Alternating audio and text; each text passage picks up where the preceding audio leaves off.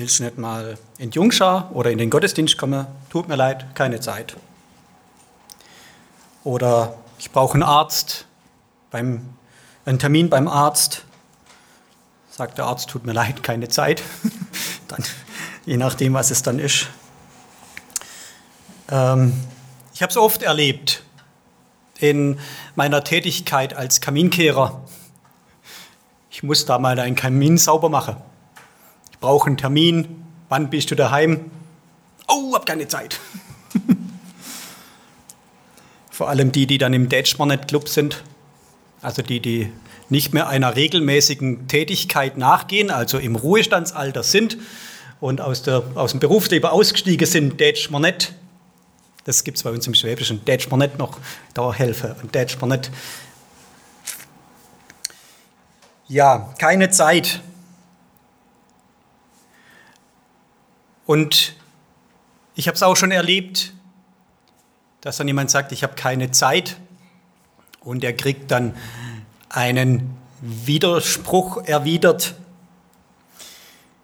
Es haben doch alle 24 Stunden Tage zur Verfügung.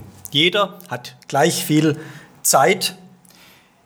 Keine Zeit zu haben heißt nicht, dass bei dem die Tage weniger Stunde hätte. Jeder Tag hat 24 Stunden und Nacht nochmal 8 dazu. Kann man viel machen. Es ist immer wieder eine Frage ähm, der Einteilung. Wie teile ich die Zeit ein?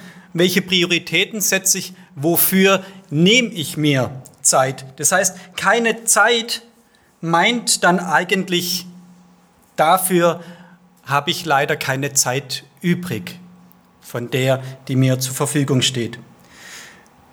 Und ein Stück weit liegt auch mit drin, es ist mir nicht wichtig genug, dass ich mir dafür die Zeit nehme. Wie viel Zeit nehme ich mir denn? Wofür? In dem Gleichnis, über das ich heute rede, da wird eine Einladung ausgesprochen und die eingeladenen Gäste, die haben keine Zeit. Die sagen, sie haben keine Zeit. Sie halten es nicht für nötig, den Termin sich freizuhalten und dieser Einladung nachzukommen. Dieses Gleichnis steht in Lukas 14, die Verse 15 bis 24. Ich möchte den Text erstmal lesen und dann Stück für Stück durch diesen Text gehen. Und dabei möchte ich eingehen auf den Gastgeber, die Gäste und dieses Gastmahl an sich. Zum Schluss dann noch ein paar Anregungen, Gedankenanstöße für uns heute. Das Gleichnis vom großen Gastmahl. Als aber einer von denen, die mit zu Tisch lagen, dies hörte, sprach er zu ihm, Glückselig, wer essen wird im Reich Gottes. Also Jesus ist selber direkt gerade bei einem Abendessen eingeladen und einer, der dort dabei ist, ähm, sagt zu Jesus dann, Glückselig, wer essen wird im Reich Gottes. Er aber sprach zu ihm, ein Mensch machte ein großes Gastmahl und lud viele ein. Und er sandte seinen Knecht zur Stunde des Gastmahls, um den Eingeladenen zu sagen, kommt, denn schon ist alles bereit. Und sie fingen alle ohne Ausnahme an, sich zu entschuldigen. Der erste sprach, ich habe einen Acker gekauft und muss unbedingt hinausgehen, ihn besehen. Ich bitte dich, halte mich für entschuldigt. Und ein anderer sprach, ich habe fünf Joch Ochsen gekauft und ich gehe hin, sie zu erproben. Ich bitte dich, halte mich für entschuldigt. Und ein anderer sprach, ich habe eine Frau geheiratet und darum kann ich nicht kommen. Und der Knecht kam herbei und berichtete dies seinem Herrn. Da wurde der Hausherr zornig und sprach zu seinem Knecht, geh schnell hinaus auf die Straßen und Gassen der Stadt und bringe die Armen und Krüppel und Blinden und Lahmen herein. Und der Knecht sprach, Herr, es ist geschehen, wie du befohlen hast, und es ist noch Raum. Und der Herr sprach zu dem Knecht, geh hinaus auf die Wege und an die Zäune und nötige sie hereinzukommen, dass mein Haus voll werde. Denn ich sage dir, denn ich sage euch, dass nicht einer jener Männer, die eingeladen waren, mein Gastmahl schmecken wird. Also zuerst möchte ich noch mal deutlich sagen, es ist ein Gleichnis.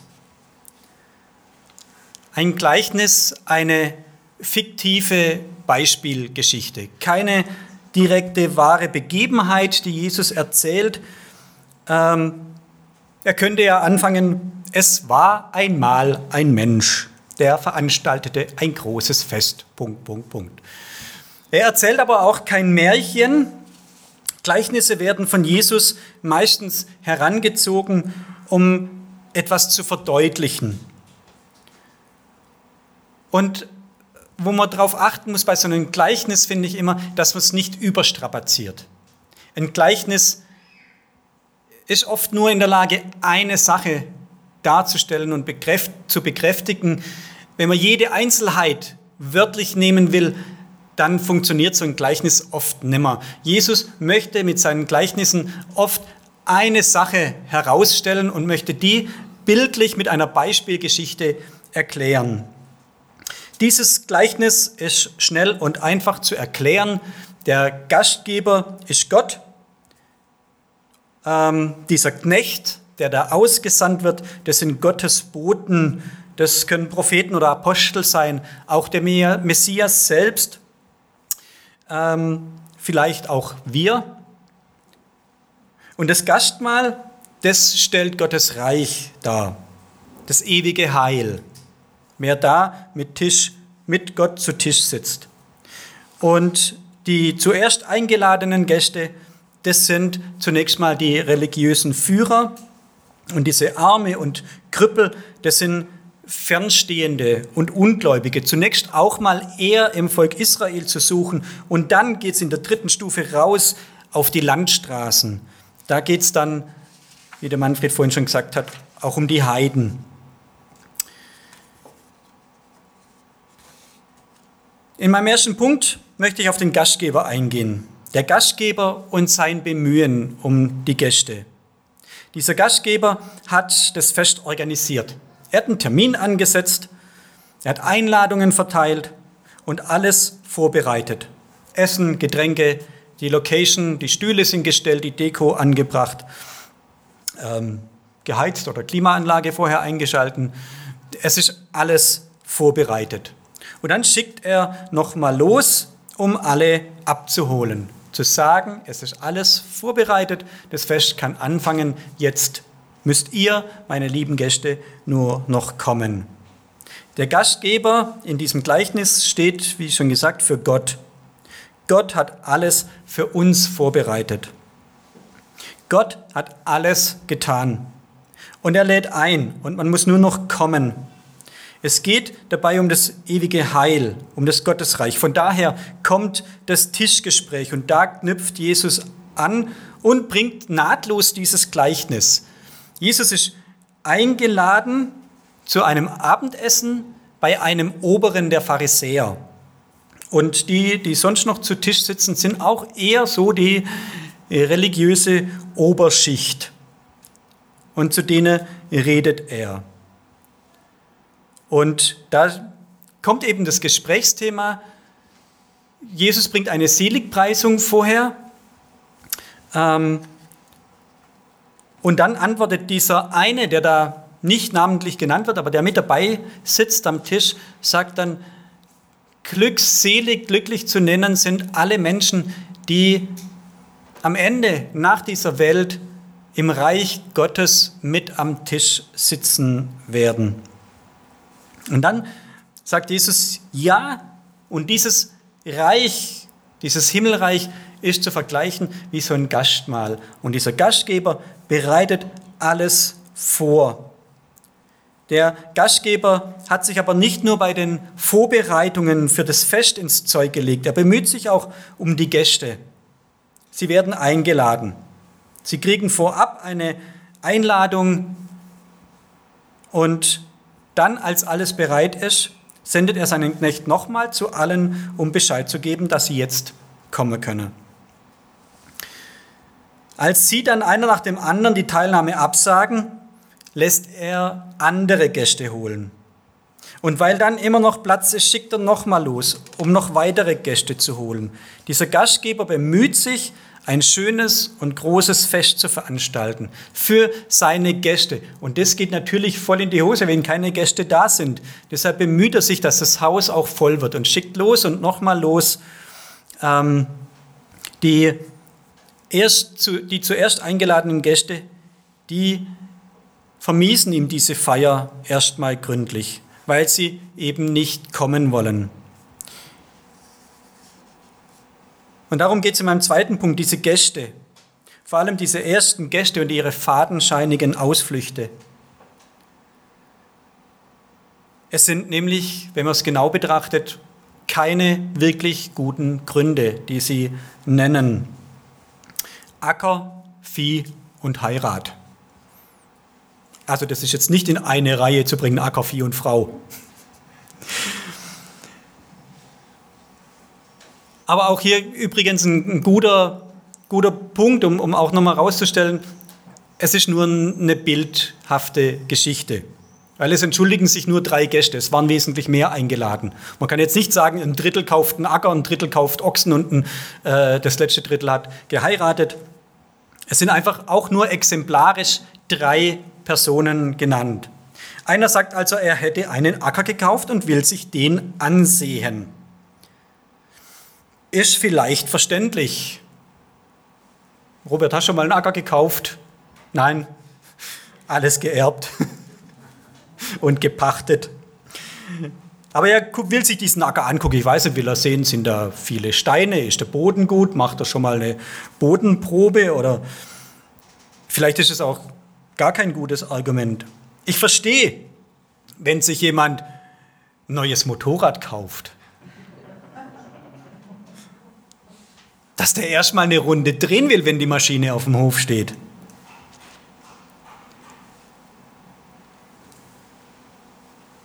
Aber muss man dann gleich einen Zweitagestrip machen? Nach Mailand einen Cappuccino trinken und wieder zurück, um das neue Motorrad zu erproben? Man könnte ja eine kleine Runde drehen und sich danach zur Feier zurechtmachen und dann am Fest noch teilnehmen. Also ich weiß nicht, wie lange das dauert, so einen Acker anzugucken. Könnte ja sagen, ich komme später. Oder man könnte auch sagen, Mensch, er wusste doch, dass dieses Fest ist. Also ich glaube diesem Menschen das nicht so recht, dass er absolut nicht kommen kann wegen diesem Ackerkauf. Genauso ein anderer, der fünf Gespanne Ochsen kauft. Zehn Rinder. Das ist jetzt gar nicht so wenig. Er kauft fünf Gespanne für seine Pflüge. In der Forschung hat man so äh, errechnet, dass der damals so ungefähr 45 Hektar Land besessen haben muss, damit er fünf Gespanne Ochsen braucht, um dieses Land zu pflügen. Das macht der John Deere in einer halben Stunde wahrscheinlich. ähm, ja, und jetzt hat er diese, diese fünf Gespanne gekauft. Das ist nicht wenig. Das ist eine, eine große Investition. Und er hat wohl auch einen riesigen Betrieb für damalige Verhältnisse. Und er muss sie jetzt begutachten. Also bitte. Der wird doch wohl, Entschuldigung, nicht so doof gewesen sein, die Katze im Sack zu kaufen. Also wenn ich so viel Geld investiere in eine neue Arbeitsmaschine, dann gucke ich doch vorher, und mach vorher eine Probefahrt. Auf jeden Fall bitten diese zwei den Gastgeber als entschuldigt betrachtet zu werden. Aber sie können in dem Sinn nicht entschuldigt werden, weil sie sind schuldig. Es, sie müssen es sich selber auf die Fahne schreiben, dass sie sich nicht die Zeit nehme, es ihnen nicht wichtig genug ist, an diesem Festmahl teilzunehmen. Sie bringen Argumente, hätte man vorher machen können, hätte man verschieben können, hätte gar nicht sein müssen. Also es ist dort im Orient damals üblich gewesen, diese zwei Einladungen auszusprechen. Vorher eine zu sagen, an dem und dem Tag Abendessen, Zeit ist noch nicht ganz genau sicher, kommt drauf an, wann alles fertig ist, aber ich gebe nochmal Bescheid, schickt eine WhatsApp, wenn ihr kommen könnt. Sie hätten sich's einteilen können, unterstelle ich Ihnen, wenn Sie gewollt hätten. Und das will Jesus auch mit diesem Gleichnis sagen. Ähm, es lag in Ihrer Hand, sich diesen Abend freizuhalten. Das sind vor allem auch eben Geschäfte in Größenordnungen, die man nicht als Spontankauf macht. Nicht einfach an einem Nachmittag aus dem Bauch raus. Und sie hatten von dieser Einladung gewusst und haben trotzdem ihre Geschäftstermine so gelegt, dass sie jetzt verhindert sind. Das wäre sicherlich, wenn sie gewollt hätten, anders möglich gewesen. Der dritte, der als Beispiel angeführt wird, der hat geheiratet. Okay, ich akzeptiere es als Grund, wenn ich äh, Hochzeit feiere, dann gehe ich nicht zum Abendessen zum Nachbar. Ähm, und ich wollte jetzt äh, wegen einer, einer Grillparty von einem Freund oder der mich eingeladen hat, auch nicht unbedingt meine Hochzeitsreise verschiebe. Aber dieser Mensch ist jetzt auch noch unhöflich im Vergleich zu den anderen. Der bittet nicht mehr um Entschuldigung, der sagt einfach Flaps, ich kann nicht kommen. Ich habe geheiratet, kann ich kommen, Punkt. Der Hochzeitstermin mag freilich auch ähm, vor dem Termin des Festmahls festgelegt worden sein. Aber dann bitte hätte er doch bei der ersten Einladung schon absagen können. Und hätte sagen können, danke für die Einladung, aber ich plane zu heiraten an dem Wochenende. Da passt es mir leider nicht rein. Das ist eben auch das, was diesen, diesen Gästen vorzuwerfen ist. Sie hatten vorher den Termin bekannt gegeben gekriegt. Dass der Gastgeber entsprechend plant und vorbereitet und sie dann zu der Stunde nochmal einladen lässt, lässt den Schluss zu, dass sie ja wohl der ersten Einladung zugesagt hatten. Da kommt eine erste Einladung und sie sagen, ja klar, freue mich, komm. Und dann, als es soweit ist, haben sie plötzlich keine Zeit mehr. Das ist schon unverschämt und stößt diesen Gastgeber ordentlich den, vor den Kopf. Ähm, diese Gründe, die sie auch anführen, Äcker, Vieh, Familie. Kommt mir bekannt vor. Ein paar Verse weiter nach diesem Gleichnis, da sagt Jesus auch in Vers 26, Lukas 14, Vers 26, wenn jemand zu mir kommt und hasst nicht seinen Vater und die Mutter und die Frau und die Kinder und die Brüder und die Schwestern dazu, dazu aber auch sein eigenes Leben, so kann er nicht mein Jünger sein und wer nicht sein Kreuz trägt und mir nachkommt, kann nicht mein Jünger sein. So hat Jesus auch in Matthäus 19, Vers 29 gesagt, ein jeder, der Häuser oder Brüder oder Schwestern oder Vater oder Mutter oder Kinder oder Äcker um meines Namens willen verlassen hat, wird hundertfach empfangen und ewiges Leben haben. Aber Erste werden Letzte und Letzte werden Erste sein. Das, da passt für mich dieses Gleichnis gut rein.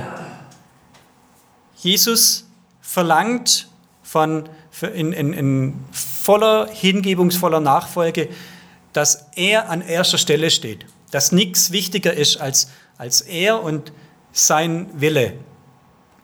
Und da dürfen unser Hab und Gut, unser Besitz und auch wenn es uns schwerfällt, unsere Familie nicht zu wichtig sein. Es ist nicht so, dass die uns nichts bedeuten dürfen, aber sie dürfen nicht zu wichtig werden und nicht so aus, sollen nicht zur Ausrede werden, ähm, dass wir nicht zu Jesus kommen können, dass wir ihm nicht dienen können. Es gibt gute Gründe, aber es müssen dann gute Gründe sein. Hier in diesem Beispiel legt Jesus den Punkt, dass es offensichtlich fadenscheinige Ausflüchte sind. Und das ist nicht okay.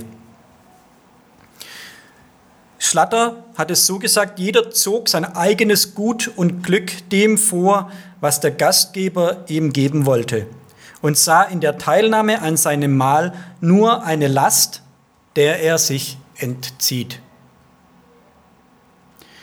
Und sich diesem Gastgeber, sich Gott so entziehen, das kann die Beziehung nachhaltig schädigen. Mein ehemals bester Freund, der hat auch geheiratet vor vielen Jahren.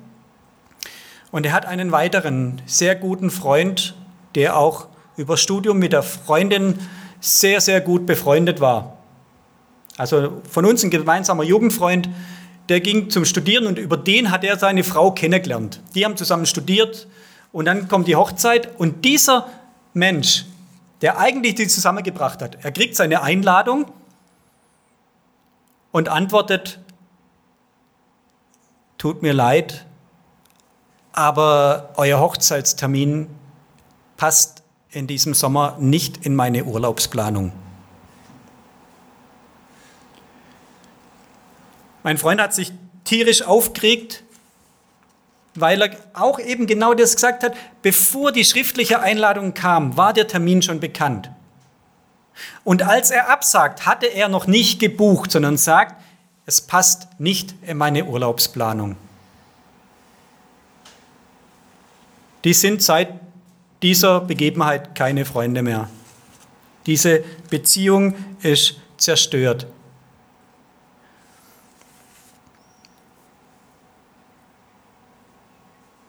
Es geht nicht einfach nur um eine Einladung zum Abendessen oder auch eine Hochzeitseinladung. Dieses Gastmahl das steht sinnbildlich für das ewige Himmelreich Gottes. Das Gastmahl und wie es sein sollte. Gott hat alles bereitet. Er lädt ein und er wünscht sich, dass die Bude voll wird. Alle Plätze sollen möglichst belegt werden.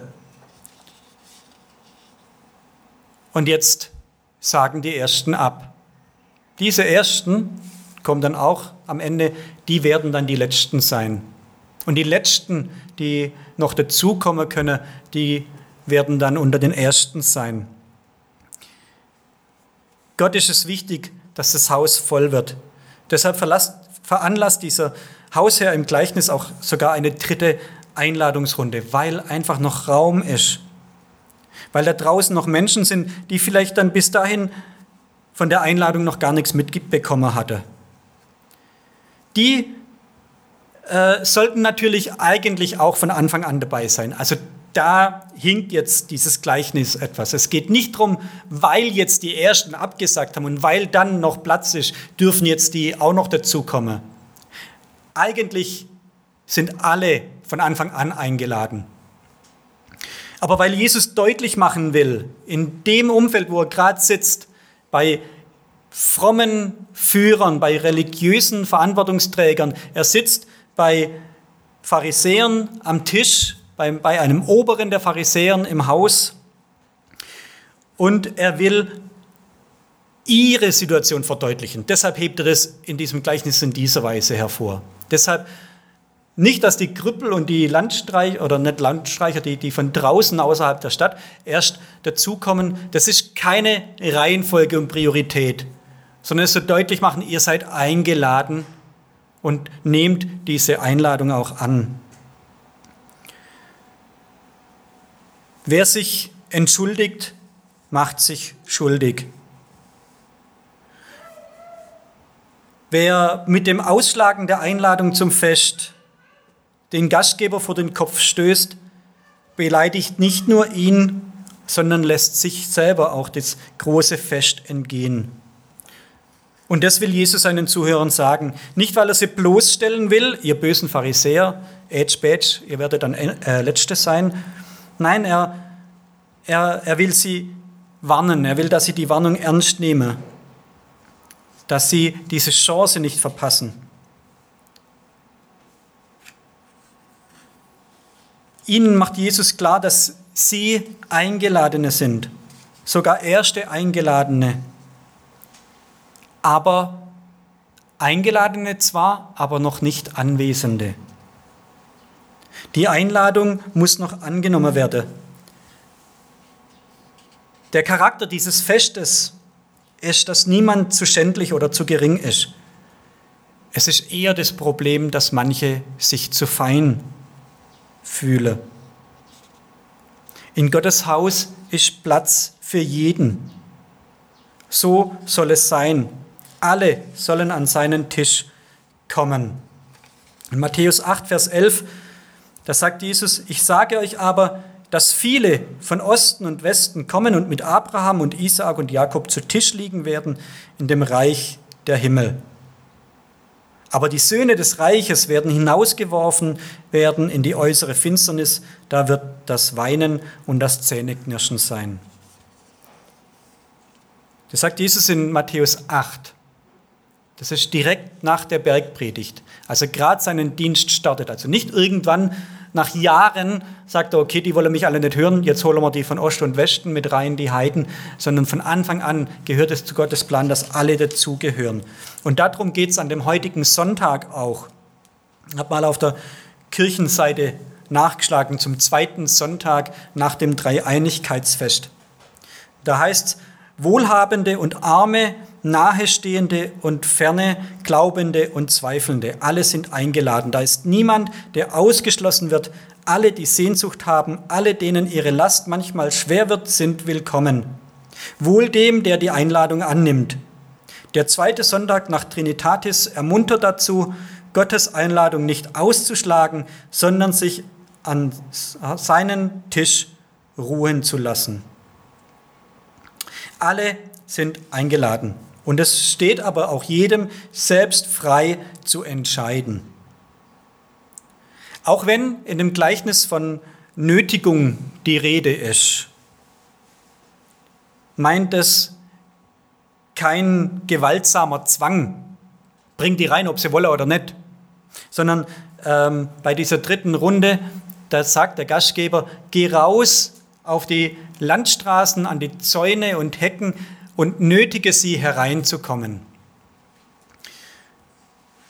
Das war einfach nicht üblich, dass man Fremde einlädt. Da draußen waren Leute zu finden, die nicht in die Stadt gehört haben. Die haben den, diesen Gastgeber vielleicht gar nicht gekannt. So jemand nimmt so eine Einladung nicht einfach ohne weiteres an. Sehr wahrscheinlich sind es auch Durchreisende, die einfach auf dem Weg sind, die irgendwo noch ein Ziel haben, die, die schlagen erstmal aus. Und deshalb sagt er vorsorglich dazu, nötige sie reinzukommen. Sie sollen nicht draußen bleiben, nicht weiterziehen, sondern sie sollen zu meinem Fest kommen, damit mein Haus voll wird. Es geht hier um werbendes Überreden.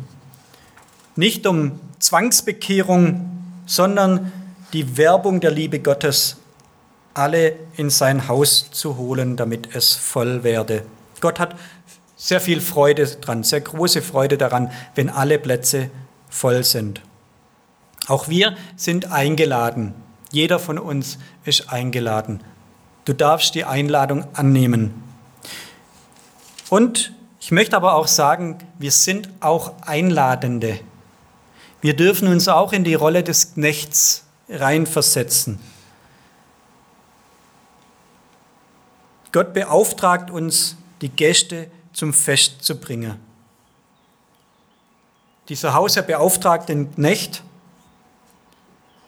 und davon möchte ich einiges lernen, zum Beispiel mehrmals hinzugehen. Diese Gäste kriegen nicht einfach nur die Info und dann heißt es Frissvogel oder stirb, sondern der geht danach und erinnert nochmal, ich hatte dich eingeladen, jetzt ist Zeit, es ist alles bereit, komm. Aber auch lassen, wer nicht will. Wenn einer nicht will, dann kann ich ihn nicht zwingen. Aber dann nicht ganz aufgeben und den Kopf in den Sand stecken, sondern andere in den Blick nehmen. Auch auf die zugehen, die außerhalb des normalen Radius sich befinden. Es war die erste Erweiterung noch innerhalb der Stadt. Die Lahmen und Blinden, die Bettler, die durften dann dazukommen. Und dann wird aber der Kreis nochmal erweitert, über die Stadtmauergrenze drüber raus. Raus an die Steinmauern, die Zäune, die Wege. raus über den Tellerrand, auch die in Blick nehme, die mir vielleicht bei der ersten und bei der zweiten Runde erst noch nicht ins Auge fallen. Und was ich auch lernen will, nötigen in guter Weise. Nicht drängen, aber doch freundlich und hartnäckig werben für dieses große, wunderbare Gastmahl, zu dem Gott uns einlädt. Gottes Haus wird voll werden. Das ist sein Wille. Bin ich dabei oder habe ich was Besseres vor? Was Besseres? Gibt es was Besseres? Der große Trost, der in dieser ganzen Geschichte steckt, es ist genug Platz für alle. Amen. Danke, Herr, dass du uns zu dem großen Gastmahl in deiner ewigen Herrlichkeit einlädst. Du möchtest uns das ewige Heil schenken und du lädst uns dazu ein. Wir dürfen diese Einladung annehmen. Und manchmal passiert es uns vielleicht doch, dass uns andere Dinge wichtiger werden, dass du und unsere Beziehung mit dir in den Hintergrund rücken, dass andere Dinge mehr Platz, mehr Zeit, mehr Raum in unserem Leben einnehmen. Ich bitte dich, lass nicht zu, dass wir diese Chance verpassen, in dein Haus zu kommen. Du lädst uns immer wieder ein und wir dürfen kommen. Wir dürfen auch einladende sein, viele andere mitbringen zu deinem wundervollen großen Fest. Hilf uns das in einer guten Weise auch zu tun und die in Blick zu nehmen, die du auf deinem Plan hast. Danke, dass wir in deinem Auftrag leben und dienen dürfen, dass wir zu dir gehören dürfen. Und ja, wir dürfen auf dieses Ziel zugehen, einmal bei dir zu sein und dieses Freudenfest zu feiern. Diese Hoffnung darf uns stärken und motivieren und dafür danke ich dir. Amen.